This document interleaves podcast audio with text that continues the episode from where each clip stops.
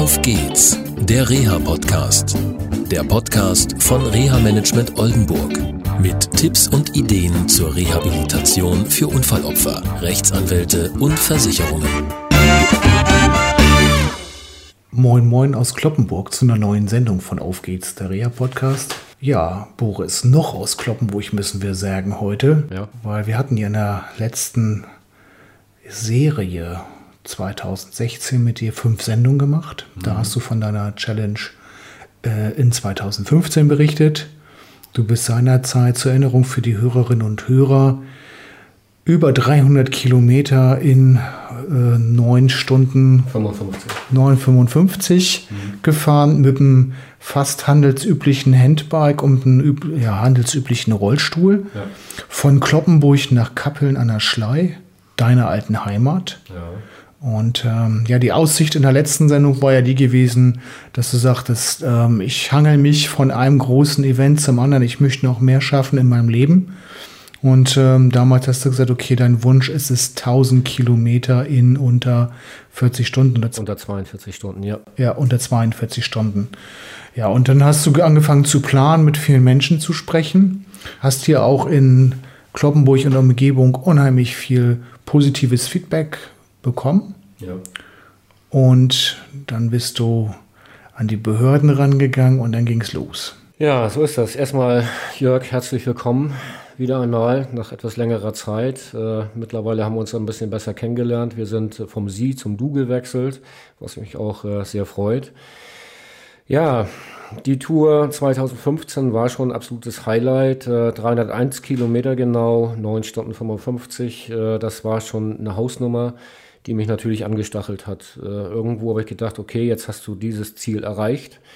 Äh, Jetzt möchtest du aber noch ein weiteres Ziel schaffen. Mein Ziel, was ich mir gesetzt habe, das ist ganz einfach, äh, 1000 Kilometer, wie du schon sagtest, in weniger als 42 Stunden zu schaffen. Der Rekord steht bei knapp über 42 Stunden, exakt äh, und ganz genau 1002 Kilometer. Ähm, ich habe mir vorgenommen, äh, mit meiner neuen Maschine, mit meinem neuen äh, Rennbike, äh, ein Liegebike, was ein Sonderbau ist für die Langdistanz, ähm, 1010 Kilometer in weniger als 42 Stunden zu schaffen. Und das direkt oben in Kappeln an der Schleier, respektive im näheren Umland. Okay, jetzt bist du schon ziemlich weit.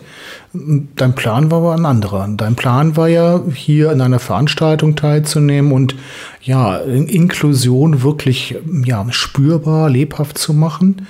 Und ähm, es sollte ein Triathlon hier stattfinden, oder der hat auch schon stattgefunden. Und im Rahmen dieses Triathlons wolltest du halt mit vielen Behinderten und Nichtbehinderten dran teilnehmen und dann halt diesen Weltrekord, den du jetzt dann äh, ja angehst. Wir nehmen so ein bisschen schon das Ergebnis vorweg.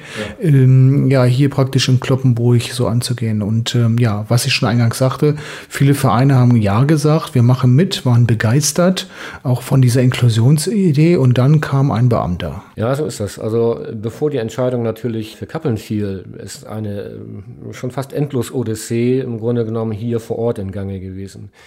In Deutschland ist das ja so, in dem Moment, wo ich öffentlichen Raum nutzen will, brauche ich eine Genehmigung dafür, wenn das äh, außerhalb des Normalen ist.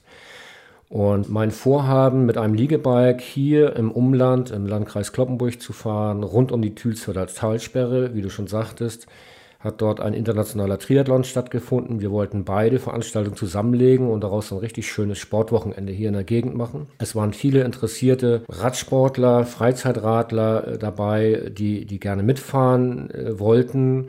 Wir hatten eigentlich angedacht, eine inklusive Geschichte daraus zu machen. Äh, Wir wollten einfach der Bevölkerung zeigen, wie einfach gelebte Inklusion sein kann.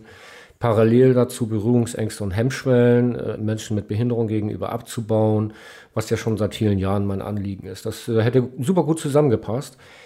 Ja, dann kam man nachher in die Phase rein, wo es äh, darum ging, sich das genehmigen zu lassen. Ich hatte bereits im Oktober 2015 schon die ersten Gespräche mit einem Landesbeamten, interessanterweise der gleiche, der die Tour letztes Jahr genehmigt hat. Dort bin ich schon auf Widerstände gestoßen.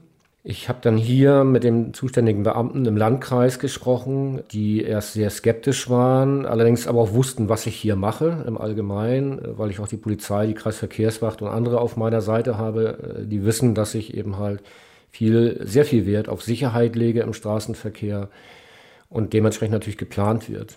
Äh, die gute Dame im Landkreis, die war sich nicht ganz sicher und hat dann natürlich ja, in der Landesbehörde angerufen. Auch ich habe dort mehrfach angerufen, wobei mir mehrfach auch gesagt wurde, der wäre gar nicht zuständig, der gute Mann, weil solange ich die Landkreisgrenzen nicht verlassen will und auch nicht auf die Autobahn will, was ja auch Blödsinn wäre mit so einem Liegebike, solange wäre er nicht zuständig, sondern der Landkreis. Ja, und dann sämtliche geforderten Unterlagen und noch mehr äh, beim Landkreis eingereicht. Und am Ende war es dann so, dass zwei Landesbeamte sich den Fall unter den Nagel gerissen haben und das Stumpfwerk abgelehnt haben. Ja. Und damit war das Ziel praktisch weg. Ja, das Ziel war praktisch erstmal in weite Ferne gerückt. Ich hatte es noch nicht ganz aufgegeben.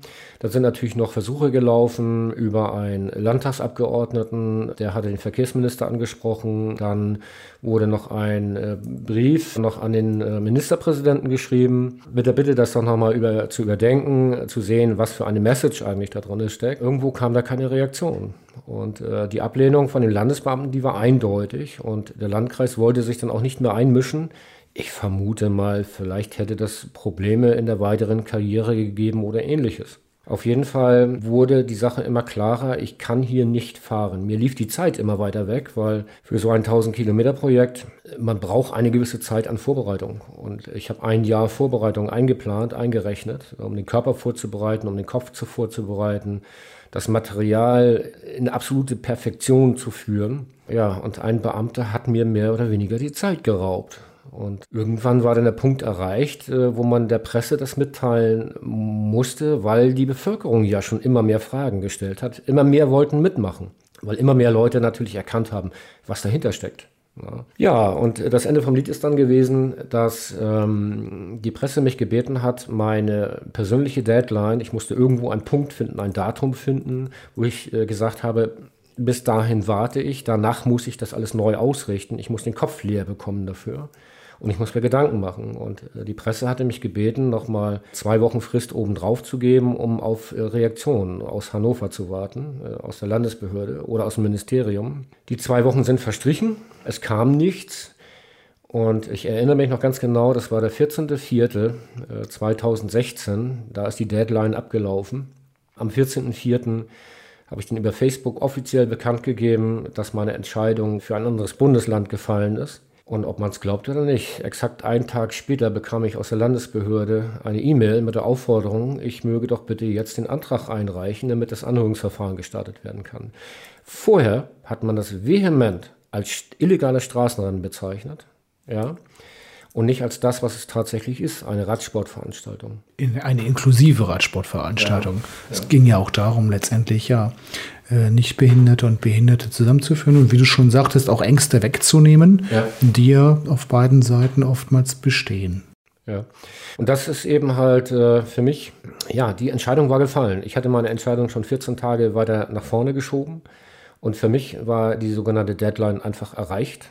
Ich hatte davor schon vorsichtshalber Kontakt aufgenommen mit zwei anderen Bundesländern, zum einen Baden-Württemberg und zum anderen Schleswig-Holstein. Baden-Württemberg deswegen, weil dort der derzeitige Rekordhalter den Rekord aufgestellt hat. Also von daher hätte das ja sehr gut sein können, dass das dort möglich ist, eine Genehmigung zu bekommen. Das wäre auch so gewesen. Natürlich habe ich Gespräche mit Schleswig-Holstein respektive mit der Stadt Kappeln geführt. Die waren sofort begeistert davon. Ich habe dort alle Unterlagen eingereicht und relativ zeitnah die Genehmigung bekommen. Okay, und wie es dazu gekommen ist, dass du, ja, sag ich mal, jetzt diese Chance dann bekommen hast, da können wir uns vielleicht dann in zwei Wochen unterhalten. Ja, gerne. Super. Tschüss. Tschüss. tschüss. Das war eine Folge von Auf geht's, der Reha-Podcast. Eine Produktion von Reha Management Oldenburg. Weitere Informationen über uns finden Sie im Internet unter www.rehamanagement-oldenburg.de.